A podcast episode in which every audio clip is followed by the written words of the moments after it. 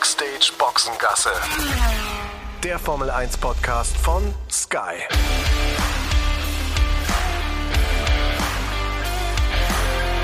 Mit Sascha Roos, Peter Hardenacke und Sandra Baumgartner.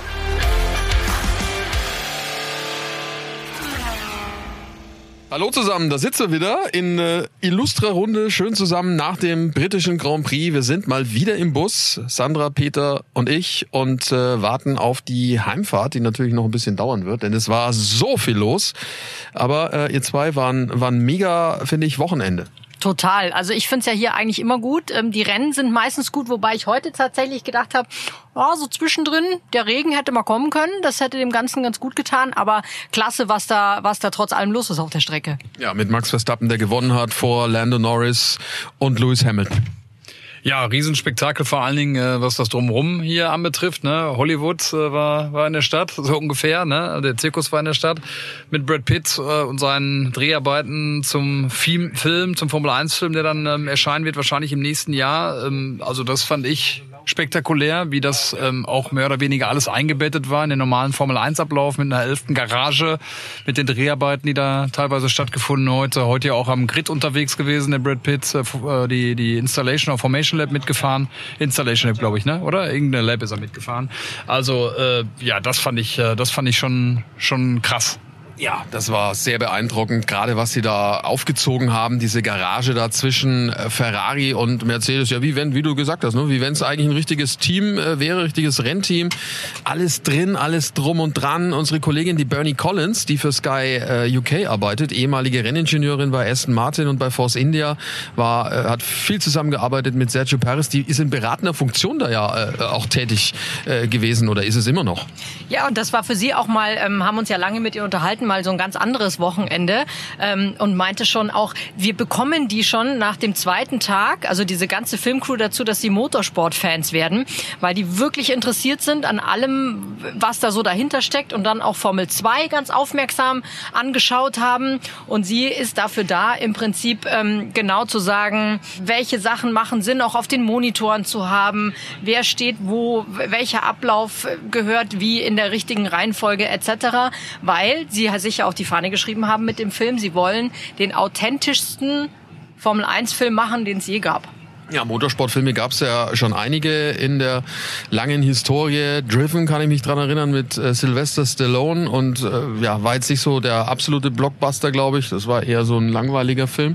Äh, aber das könnte alle alle bisher dagewesenen Filme in Schatten stellen. Man darf es jetzt nicht verwechseln mit Rush, weil ich das jetzt ein paar Mal gehört habe von ähm, ja, Fans, die das auf Instagram auch geschrieben haben. Also ich glaube, Rush ist natürlich eine ganz andere Geschichte. Die Geschichte von James Hunt und ähm, Niki Lauda, das ist eher äh, ja, ein Hollywood-Film. Ne? Ja, eine fiktive Geschichte wohl. Ne? Das ist zumindest das, was wir gehört haben. Dass, äh, also meine Informationen besagen, dass es halt wohl um ein Team geht, was irgendwie hinten dran ist und man sich überlegt, wie man wieder Anschluss findet. Und dann kommt Sunny Hayes ins Spiel, äh, gespielt von Brad Pitt ähm, der das Ganze dann dreht, also so ein Allstar, äh, der dann nochmal sein Comeback feiert. Ähm, aber trotzdem, ne, insgesamt, das war, wie gesagt, äh, toll, das mal so mitzuerleben, auch ähm, so nah mit dabei zu sein. Das, was man auch so gesehen und gehört hat, also auch vom Feedback her, auch mit der Seite von, äh, von Nico Hülkenberg gesprochen, ähm, die gesagt haben, dass, äh, dass der wirklich am Freitag ja auch beim Drivers Meeting erschienen ist, sich bedankt hat äh, bei, bei den Fahrern äh, ne, und bei den Verantwortlichen, dass er da so gut aufgenommen wird und da so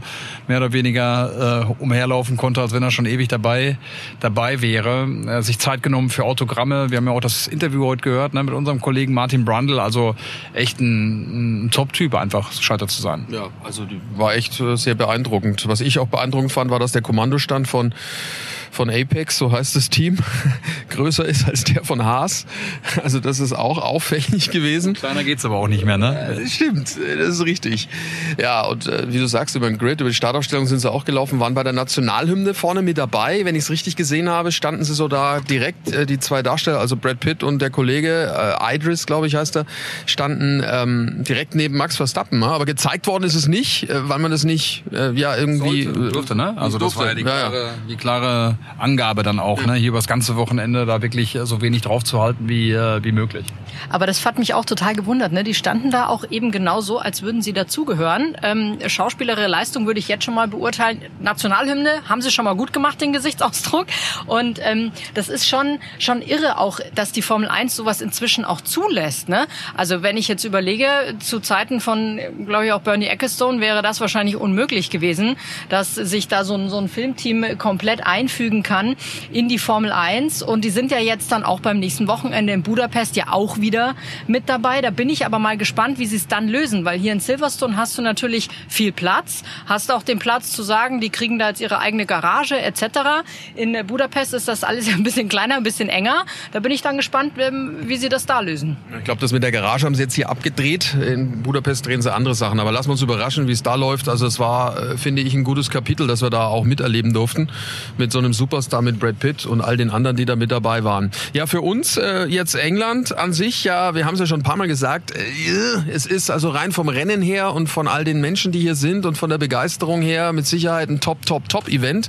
Das drumherum manchmal für uns, äh, es ist ein bisschen schwierig, äh, harzig, sage ich jetzt mal. Ja. Aber ähm, der, der Peter und ich, wir haben einen schönen Freitag erlebt, als wir da ein bisschen übers Land gefahren sind. Da waren wir, also, also da muss ich sagen, das ist zwar weit draußen, aber sehr, sehr schön. Es war irgendwo bei Oxford, ne? Ja, genau, Richtung, Richtung Oxford. Ähm in der Nähe eines Luxus, Luxushotels, ne, so im Landhausstil, ne, mit großer Geschichte ähm, wohl versehen, das Ganze.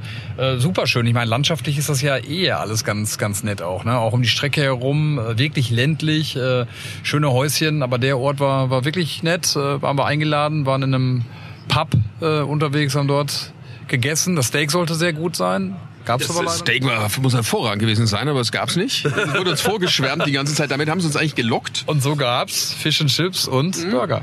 Ja, war gut. Ja. Trotzdem gut geschmeckt. Aber die, die, die Gegend ist toll. Also das ist das, was man schon sagen muss, wenn wir immer so ja, leicht despektierlich über, über das hier reden. Das ist natürlich Quatsch und rein subjektiv. Gut, wir haben natürlich auch das Gegenbeispiel. Ne? Wir sind in, in, der Retortenstadt Milton Keynes, äh, sind wahnsinnig lang äh, zur Strecke hin unterwegs, wahnsinnig lange äh, zurück unterwegs, was äh, dann natürlich auch hier die, die Staus und das Verkehrsaufkommen äh, anbetrifft. In Milton Keynes gibt's gibt's auch nicht viel, äh, wie gesagt. Also das ist jetzt kein Wohlfühlort, wenn man es mal so sagt. Das ist richtig. Das ist ja auch gedacht, äh, Sandra, ne, um schnell nach London zu kommen und wieder zurück. Ja, und ich äh, liefere jetzt noch das Kontrastprogramm zu eurem Freitag, weil ich war ja am Freitagnachmittag vor allem auch in Sachen ähm, Fans unterwegs, auch so ein bisschen rund um die Strecke und das verschlug uns dann auch so ein bisschen in die Pampa und dann mussten wir aber tatsächlich ja auf unseren Shuttle warten, der uns da abholen sollte, da irgendwo auf dem Campingplatz, wo wir waren. Und der stand natürlich im Stau und somit blieb, blieb uns nichts anderes übrig, als uns an der Kreuzung, also am Kreisverkehr auf den Boden zu setzen, angelehnt an einen schönen Baum und einfach zu warten, bis der Shuttle kommt. Und dann kam er irgendwann. Irgendwann kam er. Es ging sogar schneller, als ich gedacht habe, weil ihr erinnert euch, wir hatten ja schon mal dieses, dieses furchtbare Jahr, wo wir von der Strecke raus am Freitag fast zwei Stunden gebraucht haben, bis wir quasi von unserem Parkplatz am Ausgang waren. Und ich bekam die Info von unserem Team, das ja im Bus saß. Ja, der Busfahrer sagt, das dauert zwei Stunden. Und ich dachte schon so, oh super, jetzt sitze ich hier zwei Stunden unterm Baum. Aber unser Busfahrer, super Job gemacht, der hat irgendeinen Schleichweg gefunden und war recht schnell da. Ja, das ist halt auch dann Silverstone am Ende. Ne? Ja. Aber unser Ausflug war trotzdem schön, hat mir gut gefallen. Das auf jeden Fall. Ja, also drumherum hier einiges. Über die Schauspieler haben wir gesprochen, über die Stars auch. Waren etliche Fußballer aus der Premier League auch hier. Also das Star-Aufgebot natürlich großartig. Ähm, wenn wir jetzt auf die sportlichen Leistungen gucken wollen, dann ist es natürlich so, äh, wie äh, so, so häufig in diesem Jahr. Max Verstappen mit dem Red Bull hat alles überstrahlt, alles überragt. Äh, aber so ganz einfach äh, war es in dem Rennen jetzt nicht. Ja, wir haben ja vorher das Motto ausgerufen, Mission Impossible, äh, weil der Kinofilm ja jetzt dann am Donnerstag auch in, äh, in den Kinos erscheint. Der siebte Teil, glaube ich, der achte dann ein Jahr später. Ne, äh, jetzt äh, piept's hier im Bus, ähm, weiß gar nicht, ob man das, äh, ob man das hört. Ähm, Aber ja gut, das nehmen wir jetzt mal so mit. Also äh, hatten das ja ausgerufen als, als Thema oder als Motto. Und am Ende muss man ja sagen, sah ja schon zu Start erstmal ganz gut aus. Äh, Max, der den Start verschlafen hat, ähm, Lennon Norris, äh, der das für sich genutzt hat, die Überraschung am Wochenende McLaren und äh, gleich mal auf äh, Platz eins gefahren ist. Ja, ja, das war schon, schon toll. Und da musst du auch sagen und sie auch loben, dass sie da äh, bei McLaren äh, anscheinend in den letzten Wochen einen guten Job gemacht haben, was die Weiterentwicklung des Autos anbelangt. Denn äh, schwuppdiwupp äh, sind die nämlich auf einmal zweite Kraft hier gewesen auf der Strecke, wo es auf die Aerodynamik ankommt. Und äh, Sandro überlegt, wo die waren, die ersten zwei Rennen in Bahrain. Äh, das war ja eine Katastrophe. Unterirdisch war das, absolut unterirdisch. Die haben hart, hart, hart gearbeitet. Und ich finde jetzt auch nicht nur, dass Landon Top-Job gemacht hat, auch Oscar Piastri, der ja auch dann ähm, sofort an Max dran war und so richtig auch mal versucht hat, ob er da irgendwie vorbeikommt, hat dann zwar selber nachher im Interview auch zugegeben, na ja, war ihm schon klar, dass es dafür wahrscheinlich nicht reicht. Aber probierst du dann halt auch mal, ne? Als so, als so Fahrer in deinem Rookie-Jahr, wenn du merkst, du hast dann auf einmal so eine Rakete unterm Hintern, dann kannst du es auch einfach mal probieren. Und das finde ich gehört dann auch dazu.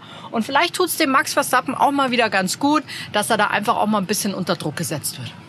Ja, mal schauen, was, was sie da für Lehren draus ziehen. Der andere äh, Kamerad bei Red Bull, Sergio Perez, was ist eigentlich mit dem los? Ja, schwierig zu sagen. Letzten fünf Qualifyings hat der Max jedes Mal P1 dahin zementiert äh, und sich die Pole geholt und der Sergio gestern beziehungsweise am Samstag äh, raus in Q1, davor viermal in Q2, also fünfmal in Folge nicht in Q3, macht sich das Leben wahnsinnig schwer, äh, musste vom P16 aus starten. Helmut Marko, mit dem wir vorher gesprochen hatten, hatte gesagt, maximal P7 drin. Ich glaube, haben natürlich dann auch in dem Fall ein bisschen profitiert vom Safety Car und äh, am Ende ging es zumindest noch auf Platz 6. Er steht nicht zur Disposition, äh, wie wir ja auch gehört haben an dem Wochenende von äh, Dr. Helmut Marko, aber hm, also ich glaube, für ihn ist die Situation halt äh, alles andere als, als zufriedenstellend. Ähm, ja, äh, hat sich Hoffnung gemacht auf die WM, seitdem er das getan hat. Die fünf Rennen hat er sich, wie gesagt, das jedes Mal im Qualifying selbst vermiest. Was das ist bei dem, eine mentale Blockade, immer unterschiedliche Gründe auch.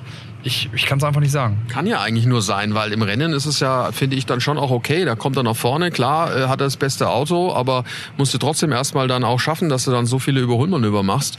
Äh, das ist schon, aber ich, ist doch Wahnsinn, oder? Also jetzt mal ernsthaft, das, der muss doch jetzt hier äh, beim nächsten Rennen in Budapest, muss er doch mit einem völligen Flattermann in das Auto einsteigen, wenn es um die, um die Qualifikation geht, nach all dem, was da passiert ist zuletzt. Naja, ich bin mir nicht so ganz sicher. Ich glaube schon, aber er sagt ja jedes Mal, also ich frage ihn natürlich ja jedes Mal, woran es gelegen hat und so. Und er sagt, Woran hat's gelegen? Woran hat, woran hat das gelegen, Schätzelein?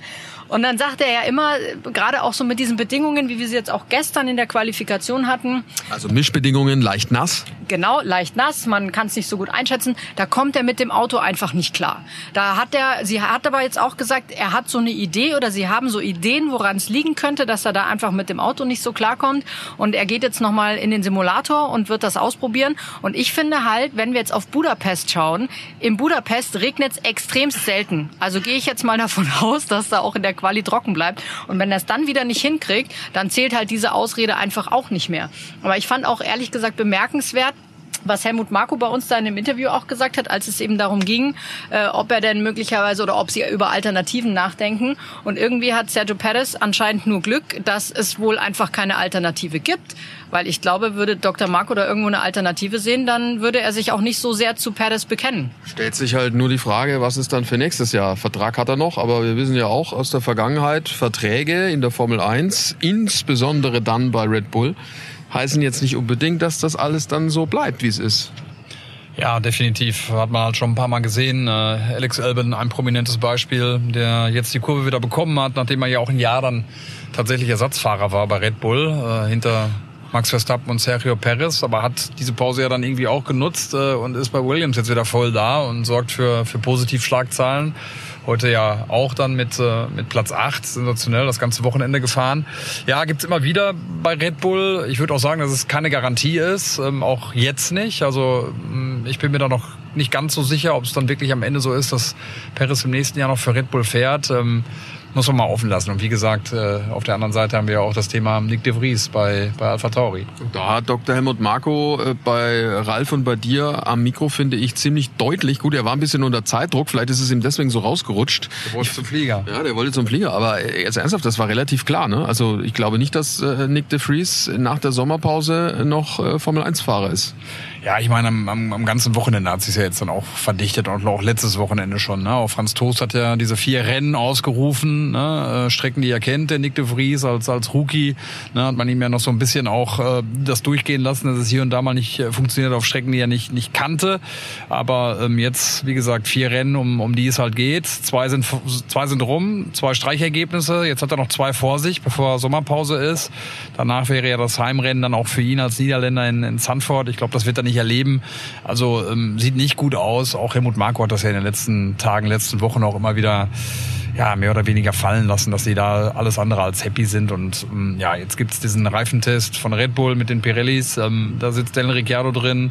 Dann wird man die Zukunft von dem besprechen. Ich könnte mir vorstellen, dass er, dass er dann in Holland wieder fahren wird. Wenn er es einigermaßen vernünftig macht.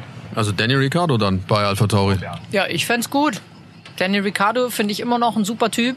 Ähm, der ist, naja, der hat es natürlich auch nicht leicht so in der letzten Zeit, ne, als er dann von, von Red Bull weggegangen ist. Und das ist ja auch immer so ein, so ein Moment, vielleicht bringt es einfach auch dem Fahrer noch mal was, wenn er dann zwischendurch einfach mal raus ist, quasi das Mindset komplett auf Null stellen und dann einfach auch so frisch reingehen. Ich meine, wir haben so oft schon drüber gesprochen, wie das oftmals ist, dass wenn du quasi auch ohne dass Erwartungen an dich gestellt werden und du kommst ohne Druck dann da rein, weil das hat ja bei Nick de Vries auch funktioniert im letzten Jahr, als er da eingesprungen ist. Da war der super gut unterwegs.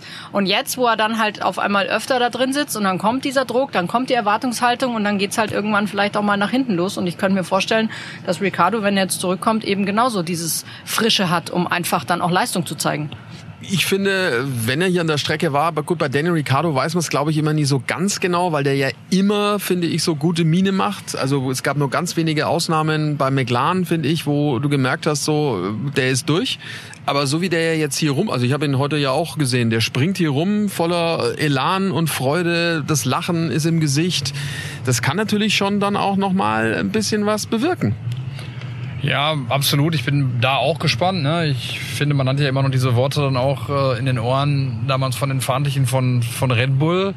Ne, ähm, als er kam, äh, der, der Daniel, dass, äh, dass er jetzt erstmal Zeit braucht, äh, weil er irgendwie auch Gewicht verloren hat, äh, ein bisschen, ja, ein bisschen abgeschlagen und äh, ja, vom, von, der ganzen, von der ganzen Stimmungslage einfach nicht gut unterwegs war. Mal gucken, ob das als Abstand dann jetzt schon, schon reicht. Ähm, vielleicht ist es auch jetzt erstmal nur auf, auf Bewährung, dass man eine halbe Saison sich das anguckt. Bei Alpha Tauri geht ja auch nicht viel, muss man sagen. Ne? Ja. Also die schlechtes Team momentan. Die Situation bei, bei, bei, bei Nick de Vries ist ja dann auch nicht so viel anders als die bei, bei Yuki Tsunoda, der glaube ich zwei Punkte hat. Also das ist ja weit hinter dem, äh, was man sich eigentlich erwartet hat. Grundsätzlich finde ich, um auch nochmal auf Nick de Vries zu gehen, also was man jetzt auch immer davon von halten kann. Und ähm, ich weiß, dass, dass Ralf auch, äh, unser Experte, ja auch kritisch war, ähm, damals schon nach dem äh, fantastischen Rennen von Nick äh, mit dem Williams in Monza, wo es, in die Punkte ging, dass er das kritisch äh, gesehen hat, grundsätzlich das Leistungsvermögen auch von Nick de Vries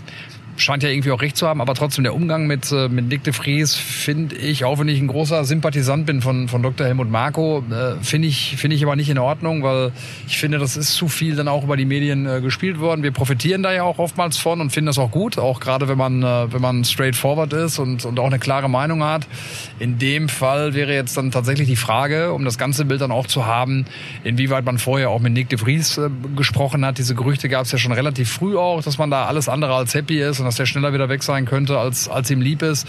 Also, aber so ein kleines Geschmäckle bleibt auf jeden Fall jetzt gerade für den Moment. Ähm, also sehr an die Wand gedrückt, äh, der, der Niederländer. Ähm, ja, wäre mal wirklich interessant dann auch zu hören, wann er diese Signale bekommen hat. Ähm, also fände ich dann immer wichtig, dass man das einmal den Leuten auch sagt, bevor es dann in die Medien geht. Kann ich jetzt nicht so einschätzen. Im Moment hat man so ein bisschen das Gefühl, dass er da doch ganz schön, ganz schön alleine dasteht gerade. Dafür lacht er aber, finde ich, noch relativ viel. Also ich habe jetzt mal am Wochenende wirklich auch mal drauf geachtet, wie ist so seine Stimmungslage generell, wie läuft er durch ein Paddock, durchs Fahrerlager, ähm, ist er geknickt und so weiter. Ich meine zum Beispiel Sergio Perez siehst du sie an. Also so wie Sergio Perez durch die Gegend läuft, weißt du ganz genau, also dem geht's mal richtig besch bescheiden. Also von der von der Psyche her. Und ich finde, ich meine, korrigiere mich gerne. äh, Ich finde jetzt bei Nick de Vries äh, wirkt das jetzt nicht so.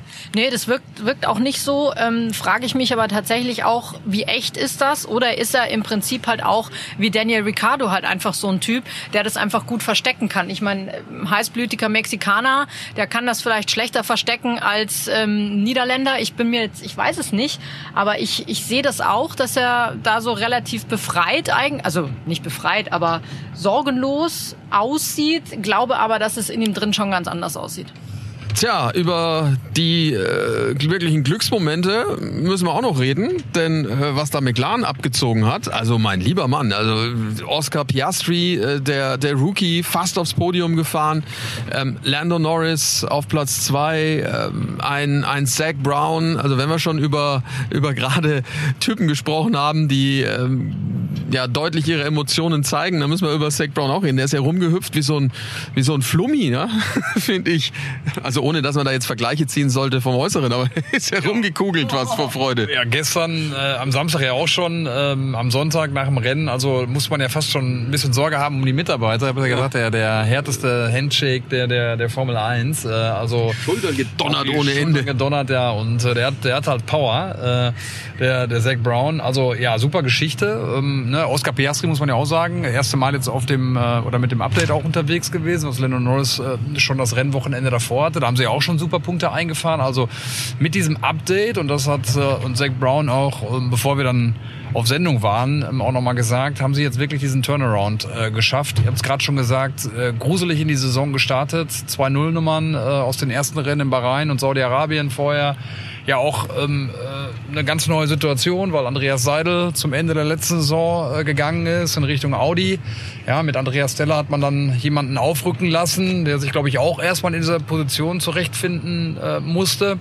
Aber jetzt äh, sind sie wieder da und wer weiß. Also ich meine, da reden wir auch seit Wochen drüber. Es ist echt so ein Wechselspiel, wer die Nummer zwei hinter Red Bull ist. Mal ist es Ferrari, mal Mercedes, mal Aston Martin und jetzt kommt McLaren mit dazu, aber mit, mit viel Power. Das ist die tolle Formel 1 Saison, finde ich. Also wenn man, ich habe es ja ein paar Mal schon gesagt, wenn man den Max Verstappen äh, ausklammert, äh, alles andere dahinter ist ja schon äh, Wahnsinn. Also wie sich die sich gegenseitig äh, dort äh, dann auch abwechseln. Wir fahren gleich am Werk von Aston Martin vorbei. Das ist ein ganz guter, ganz guter Punkt jetzt, um über die zu reden. Willst du noch? Ja, bitte Ja, gerne. Ich, ich wollte noch was zu Zach Brown sagen. Ja. Langsam, also gerade so in dieser Euphorie, tue ich mich schwer, ihm zu folgen, wenn er spricht, weil der redet fast schneller als du beim Start. Also das ist, der hat schon äh, schon ein ziemliches äh, ziemliches Feuerwerk da, was er äh, sprachlich abliefern kann. Da tue ich mich da manchmal schwer. Ich meine, ich mag ja diese diese Emotionen und ich mag auch, dass Zach Brown die dann auch einfach so auslebt. Das muss auch sein. Aber manchmal denke ich mir, oh, ein bisschen langsamer, dann kann ich es besser verstehen. War fantastisch übrigens, ne? Auch ähm, nach diesem Interview, was da los war, äh, Startziel, äh, die ganzen Fans, die da gekommen sind. Ich meine, allein diese Zahl, 400, ich weiß gar nicht, ob das der Rekord ist in der Formel 1 jetzt die letzten Jahre, 480.000 über das ganze Wochenende, 160 pro, pro Tag oder an jedem Tag. Ähm, ich glaube, das ist auf jeden Fall nochmal eine deutliche Steigerung zum letzten Jahr. Also das war schon hammermäßig und wie gesagt, dann auch äh, da nochmal, als er dann mit dem Zaun dazwischen nochmal abgeschlagen hat äh, bei den Fans, äh, der Jubel da nochmal aufbrandete. Also mega, mega Bilder, viele Emotionen, positive Emotionen fürs, fürs ganze Team. Ja, Wahnsinn. Also das habt ihr vielleicht gar nicht so mitbekommen. Als ich dann zu euch gestoßen bin, äh, bin ich in die Boxengasse noch rein und bin da über diesen Grünstreifen am Zaun entlang gelaufen. Und es war tatsächlich von äh, der letzten Garage, also dort, wo Aston Martin war, bis zu der Ecke, wo das Podium ist, das ist ja gleich vorne bei Eingang der Boxengasse, die gesamte Start- und Zielgerade voll mit Menschen, aber komplett. Das sah so aus, wenn ihr euch erinnert hier, wenn äh, Public Viewing war bei der Fußball-WM äh, in Berlin vom Brandenburger Tor. Oder äh, wie hieß das hier? La- Love Parade Dingsbums hier da auch, ja? Ein ganzer Zug, ne? In Berlin da, auch an der Kleinstelle, ja? Wahnsinn. Alles voll. Ja, du musst auch mal überlegen, ich war ja am Samstagabend auch noch in der Fanzone unterwegs, weil da gibt's ja diese große Bühne, wo die Fahrer dann auch irgendwie vorbeikommen und kurz mal irgendwie so ein Interviews geben und Cappies in die Menge schmeißen und so. Und dann habe ich da mal die, diese Security-Leute, die da waren, äh, gefragt und ähm, dann sagte der, ja, nö, wir haben hier 60.000 Leute. Also ich meine, klar, das ist eine große Konzertbühne, da ist auch viel Platz, aber dass sich 60.000 Fans vor diese Bühne stellen und diese Fahrer nacheinander abfeiern, das gibt's, glaube ich, auf kaum einer anderen Strecke. Ja, die wussten, dass du kommst. Also und die Black, die Black Eyed Peas haben auch gesungen. Ne? Also äh, auch da war wiederum drumherum einiges, einiges geboten. So, jetzt sind wir bei Aston Martin wirklich gerade vorbeigefahren an dieser neuen Fabrik. Also schon auch sehr beeindruckend, was die da hingestellt haben. Äh, über die müssen wir schon auch ein bisschen reden, denn am Anfang der Saison sah es ja so aus, als würde Fernando Alonso der große Widersacher von Max Verstappen werden, wenn es um äh, den Titel geht oder zumindest Dauergast oben auf dem Podium. Ähm, ja, jetzt erinnere dich, was er gesagt hat nach dem Barcelona äh, Grand Prix. Ab jetzt Attacke. Immer Podium. Ja. Immer Podium. Äh, haben sie nicht ganz halten können. Ne? Ähm, nee. Ich glaube, äh, das Rennen danach dann noch, ja, äh, in Kanada. Und seitdem geht's aber, geht's aber nach hinten los. Ja, also wir hatten ja schon, glaube ich, beim letzten Podcast drüber gesprochen. Bei richtigen Rennstrecken, also Kanada ist ja keine wirklich richtige Rennstrecke, sondern bei so Strecken wie jetzt hier in Silverstone, wie äh, Spielberg oder auch Barcelona, da haben sie ihre Schwierigkeiten gehabt und äh, scheint so zu sein. Ne? Aber äh, Fernando Alonso hat es tatsächlich heute so ein bisschen auf die Strecke geschoben. Der äh, gesagt hat, er hat dann mehrere Beispiele angeführt, wo ich auch beeindruckend finde, dass er das, wenn er aus dem Rennauto aussteigt, direkt parat hat. Wer hier in den letzten Jahren ähm, von dem Hinterbänkler-Team auf einer guten Platzierung gestanden hat, da hat er drei Beispiele rausgefeuert, so aus dem Stegreif und sagte, das wäre hier ja quasi ähm, immer ein spezielles Pflaster und da kann es eben auch mal passieren, dass du halt halt als äh, schlechtes Team oder hinteres Team gut bist und umgekehrt und hat es da so ein bisschen drauf geschoben. Aber der wirkte jetzt auch nicht ganz so happy und ehrlich gesagt auch ein bisschen ratlos. Ja, mal schauen, was jetzt dann äh, in Budapest geht. Da glaube ich, sind sie besser könnte ich mir durchaus vorstellen, dass das da äh, gut funktioniert mit dem Aston Martin, aber wer weiß. Begrenzung, ne? Schadensbegrenzung hatte Mike Hack ja auch gesagt vor dem Rennen, also weil diese Streckencharakteristik mit diesen schnellen Kurven dem Aston Martin halt eben nicht, nicht liegen. Aber ja, bin ich jetzt auch mal gespannt. War jetzt das zweite Rennen auch in Folge, wo wirklich nicht viel ging. Äh, also in Ungarn sollten sie dann den Dreh so langsam wieder bekommen. Aber auch da, ne, man muss ja dann immer die Gesamtentwicklung auch sehen. Die ist natürlich super bei, bei Aston Martin, jetzt auch mit dem Werk, was, äh, was ja jetzt hier auch nochmal neu neu bezogen wurde. Ne, unter der Woche auch ein großer Termin, wo ja auch viele Medienvertreter, wie ja auch, ähm, äh, da gewesen sind und das angeschaut haben. Ist ja beeindruckend. Ne, aber die richtigen Effekte, die das Ganze dann mit sich bringen wird, die wirst du dann wahrscheinlich auch dann erst in der Saison 25 sehen, weil Mitte 24 gibt es den neuen Windkanal.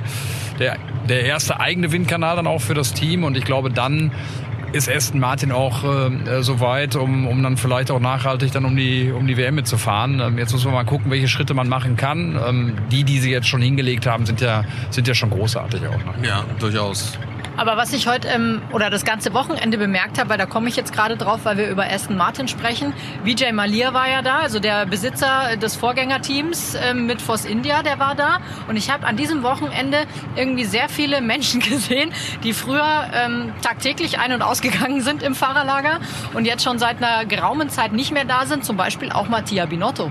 Mattia Binotto war da und kam dann tatsächlich auch noch bei uns am äh, TV-Pen vorbei. Das Ganze war am Freitag. Also dort, wo die Interviews gemacht werden? Genau, und fing an, sich mit uns zu unterhalten. Wo ich mir dachte, äh, was ist das denn jetzt komisches? Also das fand ich dann schon ein bisschen strange, weil... Es war vorher immer schwierig, ne, mit ihm sich einfach mal so zu unterhalten. Genau, das war nahezu unmöglich. Es war nicht nur schwierig, es war nahezu unmöglich, einfach mal mit ihm sich, äh, sich nett zu unterhalten. Hat dieses Mal irgendwie super geklappt, aber er hat leider nicht verraten, weil ich habe ihn natürlich gefragt, wann wir ihn wieder sehen hat er nichts gesagt zu. Ja gut, müssen wir mal abwarten. Klar, unter dem Druck, den die dann auch teilweise stehen, gerade bei Ferrari, ist es wahrscheinlich dann noch nicht so einfach, das alles hinzubekommen. Wer auch äh, sein Comeback äh, gegeben hat äh, im Fahrerlager, war HHF, äh, Heinz-Harald Frenzen. Das Witzige ist, ich habe ein paar Tage vorher auf Twitter gesehen, was ist denn da los? Der hat sich da angemeldet und postet alte Bilder aus den 90ern und aus seiner Kartzeit und überhaupt ganz witzige Dinge, ähm, auch von der Fahrerparade irgendwie auch da hat er was gepostet, was normalerweise keiner irgendwie zu der damaligen Zeit gemacht hat. Filmmaterial, also es war wirklich spannend. Für seine Tochter hat er ja gesagt. Ja, ja, und er hat ja offensichtlich den Deal gehabt, dass er... Ähm, Fotos machen soll, ne? aber er wusste nicht, wen er knipsen soll, weil er die Leute alle nicht kennt. Hat er dich nicht fotografiert? Nee, uns hat er nicht fotografiert. Ja, traurig. Traurig, traurig, traurig, traurig. Ja, aber er war auf jeden Fall da, es sah verwegen aus mit seinem Bart. Ja. Also wenn ich ihn vorher nicht auf Twitter gesehen hätte, hätte ich ihn, glaube ich, auch nur schwer erkannt. Ja, ähm, also ich habe ihn auch erst erkannt, als äh, ich zum Gesicht die Stimme Stimme gehört habe, ähm, als er nämlich Hallo gesagt hat, ähm, Richtung Ralf von mir am Samstag nach dem Qualifying. Und da musste ich mich auch einmal kurz, äh, ist das? Ja, er ist es. Äh, dann bitte reinspaziert, aber ja, auch super nett, ne? Ja, total sympathischer, netter Typ. Hoffentlich sehen wir ein bisschen öfter, würde mich freuen. Ich hoffe, er hat nicht alle Fotos bekommen, die er hat machen müssen, weil das heißt, er kommt dann wieder. Also, ne, ich weiß, wie das ist, wenn die Tochter Druck macht. Ja, du, dann soll die Tochter mal Druck machen, weil ich meine, da kommen ja noch so ein paar Rennen, ne, wo auf jeden Fall der Promi-Auflauf groß sein wird. Da muss, ihm, muss er sich halt jetzt vorher irgendwie ein ähm, Klatschzeitung-Abo kaufen und dann erkennt er die dann auch. Aber dann könnte man sagen, Las Vegas oder so wäre doch mal eine Idee. Ne? Da Oder er fragt einfach dich. oder er fragt mich, das geht auch. Genau, dann läuft's auch mit den Interviews und den Fotos auf jeden Fall. Ja, Fakt ist jedenfalls, dass ähm, nachdem wir gerade über Ferrari so ein bisschen gesprochen haben, aber zumindest über Binotto, dass auch äh, die Scuderia äh, im Tal der Tränen äh, angekommen ist, äh, denn oder wieder ist nach wirklich aufsteigender Tendenz. Jetzt das, also ich fand das wirklich seltsam. Neun, also überlegen, es sind neun und zehn hinter Williams. Was sagst du zu der Szene mit, mit dem Science, wo der da von drei Leuten geschluckt wurde? Ich finde, äh, das darf ihm nicht passieren. Also der hatte total, wie heißt aber das Momentum verloren. Also wie wenn er wie wenn er sich verschaltet und auf einmal keinen Schwung mehr hat. Ich weiß gar nicht, was da los war. Also ich fand das äh, Überholmanöver relativ hart äh, von Perez. Also fand ich schon. Ralf meinte, es war okay, aber ich fand es relativ hart. Was dann der, was dann allerdings mit dem Sainz passiert ist, das darf ihm, glaube ich, nicht passieren. Ist immer schwer, das zu beurteilen, wenn man selber ja nie gefahren ist. Da redet man sich ja immer leicht Ja, ja, und sagt so hier Daumen runter. Aber gut, äh, Ralf war ja relativ klar in seiner Aussage. Ja. Ähm, demzufolge finde ich schon, ähm, um das noch zu Ende zu führen, darf es ihm nicht passieren, dass er innerhalb von, ich glaube, was waren das, äh, 500, 600 Metern drei Positionen verliert. Ja, von sieben auf zehn. Ähm, Charles Leclerc auch noch Nutznießer, ausgerechnet der Teamkollege, der dann auch vorbeigezogen ist. Ähm, lustigerweise habe ich so ein bisschen den Eindruck jetzt auch gehabt, die, die letzten Wochen, also das ist nicht lustig, aber dass der Carlos Sainz sich gerade eh so ein bisschen verwickelt äh, ne, in, in Diskussionen, ne, warum der Charles Leclerc jetzt zuerst raus aus der Boxengasse und dieses und jenes und Strategien, also sehr, sehr viel hinterfragt. Und jetzt komme ich zu dem, was, äh, was lustig und interessant ist, weil ich äh, bei den Italienern mal nachgefragt habe und die glauben, dass er vor allen Dingen versucht auch äh, politisch sehr viel Druck zu machen, äh, hintenrum mit seinem Manager und auch mit seinem Papa. Und das kommt wohl nicht so gut an. Also ich glaube, die Situation von ihm, die wird mit äh, Spannung zu beobachten sein, äh, auch wie sich das ähm, entwickeln wird. Die haben beide bis äh, 24 Vertrag, Leclerc und Sainz. Das Thema soll erst in der Sommerpause aufgemacht werden. Das hat Fred Vasseur ja auch äh, hier und da mal betont. Ich glaube, mit, mit Charles Leclerc bleibe ich bei äh, wird es Formsache sein. Mit dem werden sie verlängern. Bei Carlos Sainz bin ich mir nicht ganz sicher. Da gibt's ja auch schon Gerüchte Ja. mittlerweile. Alex Albon hast du ja auch schon mal gesagt, ne, wäre ein Name, äh, der da gehandelt wird. Bei Ferrari, genau. Ja, bei Ferrari, ähm, also da bin ich wirklich mal gespannt, wie sich das weiterentwickelt. Ich fand, der hat stark angefangen und äh, jetzt äh, wird das aber gerade so ein bisschen bröckelig. Ja, und man darf vor allem eine Verbindung nie vergessen. Ähm, wir haben ja noch einen Andreas Seidel, der im, sag ich mal, äh, im Orbit herumkreist. Es wird übrigens auch gefragt, warum der uns keine Interviews gibt, weil er sich gerade zurückhält. Ne? Ja, und der zieht natürlich im Hintergrund die Fäden. Ne? Und ich meine, die Verbindung äh, Sainz und Seidel gab's ja bei McLaren und ich glaube, der Andreas Seidel hat da immer noch äh, den Finger drauf. Vielleicht ist das einer für Audi. Ich habe jetzt nicht an Audi gedacht, aber weil ihr es gerade erzählt, da kommt mir eine Szene in den Sinn, die ich heute äh, während der Gridphase in der Boxengasse beobachtet habe, weil ich da ja dann immer stehe und auf die Fahrer warte und heute relativ lange auf Landon Norris gewartet habe und mich gewundert habe, was der Cousin und Manager von Carlos Sainz so lange in der McLaren-Garage macht, den ich da noch nie gesehen habe vorher. Wen? Der Manager von Carlos Sainz? Ja, Carlos, äh, sein, sein Cousin. Cousin. War ja beim McLaren. Carlos Sainz. Ja, ja, klar. Meinst du, dass der wieder zurückhüpft? Ja, vielleicht. Also Aber ich soll er den ersetzen?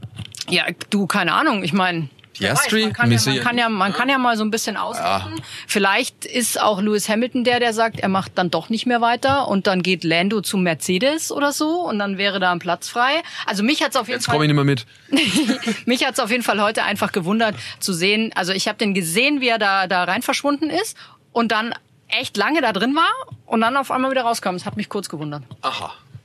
Naja, mal schauen, was daraus wird. Also ich glaube trotzdem, die Verbindung Audi und äh, äh, Sainz, äh, also Seidel und Sainz, das könnte, könnte was werden, vielleicht. Also man muss mal gucken. Es gibt ja auf jeden Fall viel Bewegung. Bei dir klingelt's. Was war das? Das war ein Gong. Na, das ist Hast ja, du dir, hast du dir einen Timer gestellt? Nee, ich habe mir keinen Rahmen gestellt. Was ist da passiert? Ach, mein Sohn fragt nach nach Bildschirmzeit. Ähm, Oh. Für. Strichen heute, oder? Nein, das kann er schon. Nein, nein, nein, nein, nein, nein, nein. Das machen wir doch hier, bitte. Bildschirmzeit kriegt er. Sind wir doch nicht so. Wie viel hat er denn schon verbraucht heute? Naja, also erstens mal ist die Schule fast rum äh, in Bayern und äh, es ist Wochenende, ne? Also das ist schon okay. Ja gut. Dann, Ne? ne? Eben. Go for it. So, äh, jetzt haben wir uns verzettelt. Wo sind wir denn jetzt eigentlich gerade? Wir wollten noch über Ferrari Wir reden. waren bei Ferrari und äh, kurz bei McLaren und kriegen jetzt den Dreh nochmal zur Scuderia ähm, Richtung Carlos Sainz. Hast du noch eine Nein, ich bin durch. Also mit Science bin ich durch. Ich wollte nur noch mal. mit äh, mit ich bin, also ich bin sowas von durch mit ihm. Nein, um Gottes Willen. Ähm, äh, nee, aber Ferrari und äh, die Performance heute Platz neun und zehn hinter hinter Williams. ja, hinter Williams, hinter Albon, ähm, ja, wird die, wird die nicht glücklich stimmen. Ich, also auch so ein Up, Up and Down, hoch und runter, äh, die ganze Saison, schwer zu sagen. Ähm, Fred Vasseur sagt ja, es wäre mehr möglich auch gewesen, äh, was die Performance anbetrifft. Trotzdem weit weg von dem, was sie ja eigentlich, was sie ja eigentlich erreichen wollen. Ich dachte irgendwann mal, dass sie ihr Auto verstanden haben und in die richtige Richtung wieder entwickeln. Mal gucken, was nächstes Rennen kommt. Und was machst du da eigentlich? Ich will was aufkriegen von, äh, das hat mir der Timo geschickt, äh, von Dr. Helmut Marko, irgendwas von, äh, von Instagram, Don't Mess with Helmut, äh, heißt es. Das Also ist, leg dich äh, nicht mit Helmut an. ja, ich krieg's aber nicht geöffnet. Es geht wohl irgendwie darum, dass, äh, dass es sehr, sehr voll in der Boxengasse war und jemand da den Helmut leicht angerempelt hat und der sich aber dann entsprechend gewehrt hat. Aber ich krieg's nicht auf.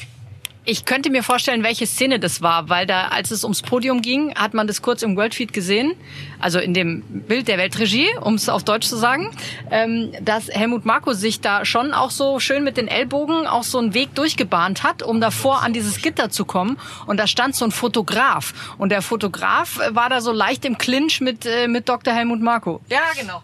Das könnte sein, ne? Also Ja, ich, es ist nur, ich krieg's hier so, so, ja, aber es ist, spielt nicht ganz ab. Äh, muss man mal suchen vielleicht, äh, dann, dann später nochmal äh, bei Instagram oder Twitter, wo auch immer. F1 Reels ist äh, die Überschrift, also das scheint wohl die Seite zu sein. Ich habe hier schlechten Empfang. Aber man muss auch eins sagen, also es war ja so voll und teilweise, aber das gibt's ja dann immer auch, sind die Leute auch wirklich, sage ich mal, unverschämt. Ich meine, Dr. Helmut Marko ist, äh, ist ja jetzt auch mittlerweile schon 80 und dann finde ich, kann man auch mal da so ein bisschen darauf achten, äh, wie man da wie in die, in die Quere läuft da auch so ein paar Sachen äh, beobachtet. Also bei aller Liebe auch äh, zu dem, was man da dann noch sehen will, unterm Podium oder sonst wo, mal den Blick dann irgendwie auch für den anderen zu haben, äh, schadet nie. Ja, das ist richtig. Lass uns kurz über, über Hülkenberg, über Nico Hülkenberg noch sprechen. Ähm, ja, war schwierig, geil. Ähm, klar, wir wissen, das Auto ist im Rennen jetzt äh, nicht unbedingt eine Rakete. Äh, das ist ein bisschen schade gewesen für ihn. Hatte allerdings äh, ja auch ähm, ein bisschen Pech am Anfang. Ne? Flügel kaputt gegen Perez und früher Boxenstopp, dann war eigentlich das Ding gelaufen. Ja, das Ding war nach dem Boxenstopp total gelaufen. Und ich meine, klar kann man jetzt drüber diskutieren, habt ihr ja auch gemacht im Kommentar, ob er sich jetzt da den äh, Flügel ne, so abfahren muss oder nicht. Er sagt halt wieder auf der anderen Seite, ich weiß nicht, warum der Paris da so reingehen muss, weil er hätte es danach mit DRS sowieso geschafft. Schwierige Situation, aber ich glaube, für ihn war das so das erwartbar schwere Wochenende. Er war ja tatsächlich sogar nach der Quali überrascht, dass es da dann doch so weit so gut gelaufen ist. Hat er, glaube ich, auch nicht mit gerechnet. Aber das sind dann einfach auch diese Rennen, die muss er einfach mitnehmen, weil es halt einfach nicht geradeaus nach vorne geht mit dem Haas momentan. Und ähm, ja, dann einfach abhaken und weitermachen. Ja, er ist jetzt zumindest, was jetzt die äh, Rennen, ähm, das Rennduell mit äh, Magnussen anbelangt, äh, auf Gleichstand, ne? 5-5, also hat er da aufgeholt. Klar, der Magnussen hatte Pech, also wieder ein Motorschaden bei, bei Haas, das ist jetzt auch auffällig, häufig bei denen.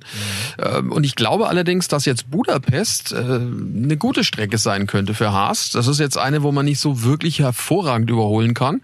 Und äh, mit seiner Quali-Qualität äh, der Nico Hülkenberg könnte das Auto da in eine gute Position bringen. Lustigerweise waren die ja im letzten Jahr hier richtig stark, ne? Da sind beide in die Punkte gefahren. Äh, Mick Schumacher damals noch und, äh, und Silverstone, Kevin, Kevin Magnussen. Ähm, ja, äh, dieses Wochenende war es war es mal gar nichts. Ähm, ja, in Ungarn, ich bin gespannt. Ich bin auch gespannt, wann, wann mal Updates an den Start gebracht werden. Da hört man ja irgendwie auch gar nichts, ne? Ja, nee, also ein bisschen was haben sie schon nachgelegt, aber jetzt nicht das in dem Maße, was man jetzt vielleicht sich vorstellen könnte oder sich erhofft hat. Keine Updates jetzt dabei, aber jetzt nichts, wo man sagt, wow, äh, da kommt was, ne? Keine, kein Quantensprung. Vorne macht. Ja, vor allem, weil die anderen ja, das ist ja das Ding, weißt du, wenn du dich drei Zentimeter entwickelst und die anderen aber äh, 20, äh, dann kommst du auch nicht voran. Ne? Das bringt natürlich wenig. Äh, was toll wird, wird Budapest auf jeden Fall, das nächste Rennen.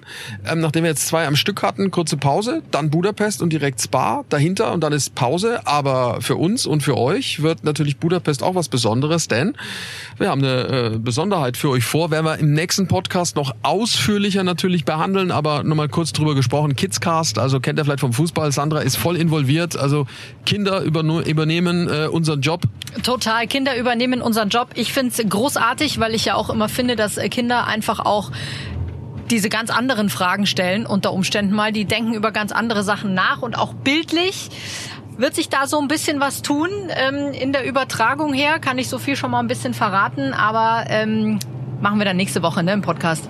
Da machen wir es richtig groß. Also das ist schon mal vorgemerkt, was Budapest anbelangt. Und ähm, ich glaube, wir haben jetzt alles äh, besprochen, oder? Was Silverstone anbelangt. Hast du noch einen auf der Pfanne? Einen habe ich noch. Einer. Einer. einer. Weißt du, kannst du dir nicht vorstellen, was? Äh, nee. Also wer die 30 Minuten mit Nico Hülkenberg noch nicht gehört hat, Ach so, ja stimmt. der möge doch bitte nach äh, dem Podcast äh, suchen, überall da, wo es äh, Podcasts gibt. Also unser 30-Minuten-Format mit äh, Nico Hülkenberg, den ich auf Mallorca getroffen habe. Wir haben über Gott und die Welt gesprochen, über seine Biografie, über persönliche Dinge. Also alles ist mit dabei. Ähm, entweder als Podcast oder auch bei Sky Q kann man es abrufen. Das Ganze natürlich auch in Bild. Wir haben da gedreht. Ähm, YouTube auch eine Möglichkeit. Also überall ist es zu finden. Ja, sollte man auf jeden Fall sich angucken. Und es gibt weitere spannende Folgen, viele Dinge, die äh, wir oder die du vor allem äh, mit der ganzen Sky Crew schon äh, in die Wege geleitet hast. Also da kommt noch die ein oder andere Perle. Ja, da lacht er. Ja, ja, das ist so. Ja. Kommt da nochmal, da kommt die ein oder andere Perle.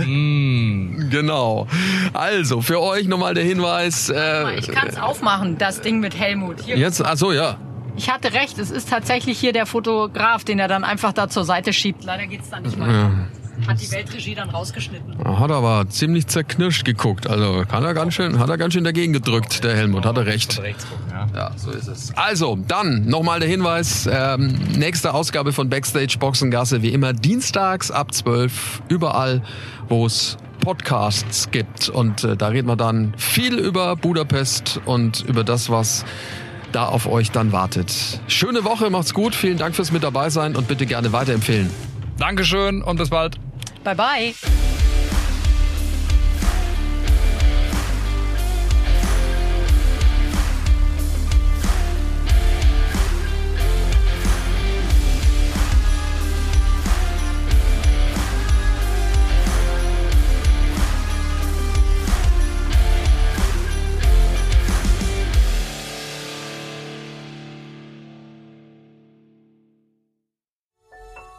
Dies war eine Produktion der Podcast-Bande.